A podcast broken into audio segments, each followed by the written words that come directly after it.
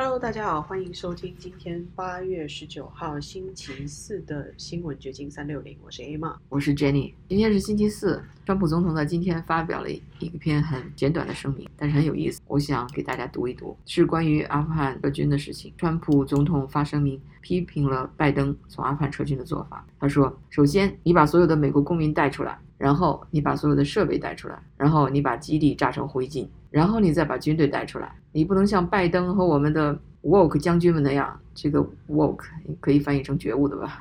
现在的一种左派的一种时髦的词汇。那样按相反的顺序进行。所以现在美军撤离阿富汗会变得像一场灾难一样，的确是顺序做反了。就是说，川普他的意思就是说，他要做撤军的这件事情会很有计划、很有步骤的。其实现在美军撤军的方式就刚好与川普说的完全相反。我们看到了是军人先回来了，结果老百姓还留在当地。然后很多的军用物资，包括武器、直升机这些还留在阿富汗，甚至而且被阿富汗政府军拱手让给了塔利班。按照川普他的计划，也就没有混乱，没有死亡。他们甚至都不知道我们离开了，塔利班都不知道美国撤军了，就人就都撤走了。不过拜登前两天是也表示了，说他会把美美军驻扎在阿富汗，直到每一个美国公民都撤出来。所以说他也做了补救了，希望亡羊补牢，有时未晚吧。但是这个灾难已经造成了。那现在那个网上有很多视频，看到机场上有那么多人想逃生，然后一些阿富汗的父母就把他们的孩子扔给美军，美军就在那儿高墙那儿好像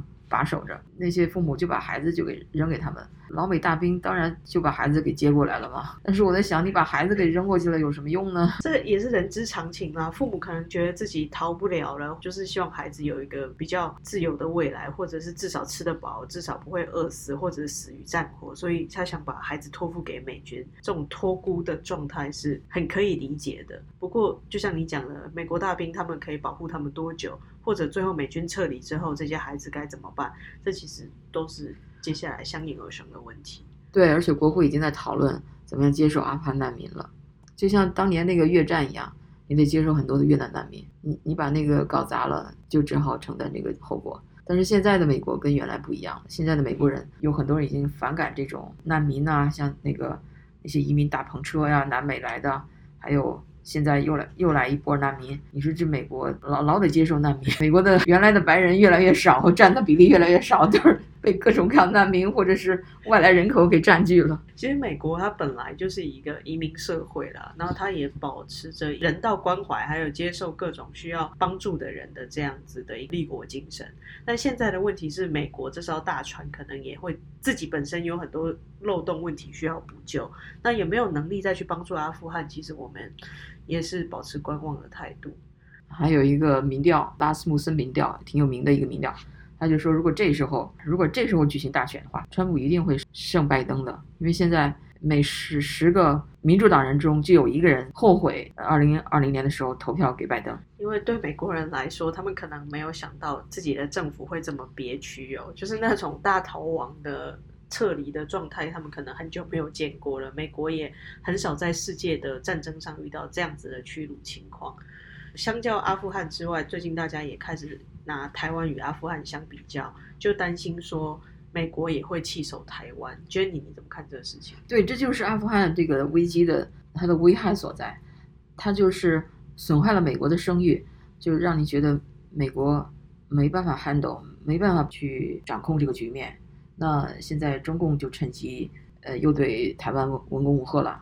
中国在台海附近又举行了什么实战演习嘛？大家都注意到了，这就是一种心理战，而且不管他攻不攻击，就已经让舆论发酵，而且大家都在看美军的态度，都已经开始观察其他西方民主国家怎么去跟中共博弈，立刻就让让人头脑中就想，就就会有这么一个疑问。台湾会不会是下一个阿富汗？但是我觉得台湾不会是下一个。川普这两天接受 Fox News 的一些 anchor，呃，采访所说的话，玛瑞亚·巴蒂罗莫很挺川的女主持人，还有个就是 John Hannity，川普的老朋友也是，他在两次接受采访的时候都表达了就是对保护台湾强硬的这种态度。他在接受 John Hannity 采访的时候还说，他在2017年在佛州的海湖宫庄园。跟习近平几次强调说：“你别对台湾做你打算做的事，你不要这么做。我知道你想要做什么，但是你别做。”就是你别动台湾。对，全世界都知道中共对台湾虎视眈眈，但台湾能自保的能力真的很低啦，因为真的就是一个超级大国跟一个小岛的对比。不过我相信，在一个自由世界、普世真理的架构下，台湾是有这么大的容量，还有信心可以去跟中共抗衡。不只是因为有美军的保护，应该是说全世界的人都是追求这样子自由民主的普世价值吧。对，而且 again，川普又再次强调，他和习近平是好朋友。虽然他在收关税上让中国吃了亏，让中国不高兴了，但是不影响两个人的好交情。所以这个就是川普跟人打交道的这么一个模式。跟这个人呢，他会很友好，无论什么人他都可以跟你打交道，但是他的立场不会因此而改变，他要坚持维护美国的利益，不会因此而改变。做了一个对比，就是现在这个拜登政府。他就得不到中国的尊重，就是中共政府的尊重。我我看言外之意就是，这现在这个拜登政府太软弱了。你这种文化是没有办法震慑中共流氓的，像中共这样的强人是不会理会拜登民主党这种领导的。有点像秀才遇到兵，你美国如果太软弱，表现得像一个谦谦君子、文质彬彬的样子，可能就是斗不过那些就是赤脚走在国际社会上的中共政府。美国参谋长联席会议主席 Mark Milley，你知道他提提倡什么？他要在军队里提倡 critical race theory，他要在美国的军队里教那些士兵批判种族理论。白人是曾经是个压迫各族族裔的那么一个种族，他根本就没有把他的心思放在军事上，放在打仗上，而是是推行这种左派的文化。其实军队他的任务就是保卫国家，然后。让国家不要受到侵害。但是现在是拜登当总统了，川普不在位了。如果台海出现危机，美国会不会挺身而出呢？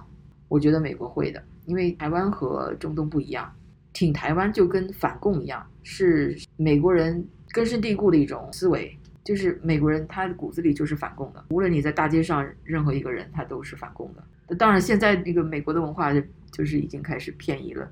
变成很左了，但是，但是他并不认为他在走向共产主义那个方向，他仍然是反共的，他只是自己不清楚，他现在的这种呃什么 critical race theory 跟共产党当年搞的阶级斗争是一样，中共对台湾的文攻武赫的这些做法，台湾就是一个民主的标志吧，在亚洲。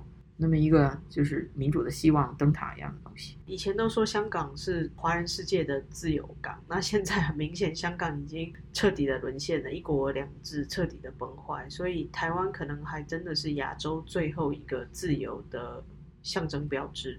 那所有的华人地区也会很关注台湾的民主法治能不能继续维持下去。我觉得全世界都会去关注台湾的问题。对，所以我也不担心中共会真的把台湾怎么样。这就是 on top of that，你即便中共真的对台湾动了什么手的话，美国不会袖手旁观。而这个假设是带着很大的问号的。我觉得中共他绝对不会轻易去打台湾的，除非他已经走投无路了，出现了重大的政治危机。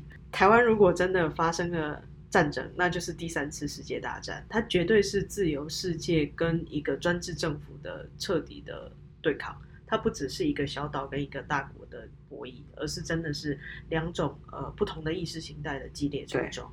那我们再回到美国社会来看一下，今天美参院的共和党人他是不是又有一些新的动作？对，因为昨天我们谈到关于间谍门的调查，川普总统任命的那个司法部长威廉巴尔，他任命了一个特别的顾问来专门调查二零一六年通俄门的调查，就是说。调查这个通俄门的调查有没有什么猫腻，是不是在栽赃陷害川普？而这个调查通常比较通俗的说法就把它叫间谍门。昨天的是《华华盛顿邮报》刊登了一篇文章，对这个调查做了一个报道。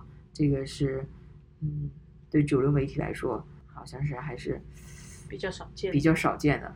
但是自从昨天那个报道出来以后，今天又出来一个报道，就是说美国参议院的共和党。少数党领袖 Mitch McConnell 这个人并不是很挺川的一个人，但是他和四十三名共和党议员就是联合要求现任的司法部长去公开间谍门调查的最后结果。一旦这个特别顾问约翰杜伦的间谍们的调查报告出来了以后，要公开，呃提出这么一个要求。事实上也证明了之前的媒体报道开始发酵，大家也在讨论说这个间谍们他是不是有作假证啊？然后这个 FBI 他们当初的情资收集到底是怎么回事？杜伦的调查就是要追究这个谎言，呃，是是怎么生出来的？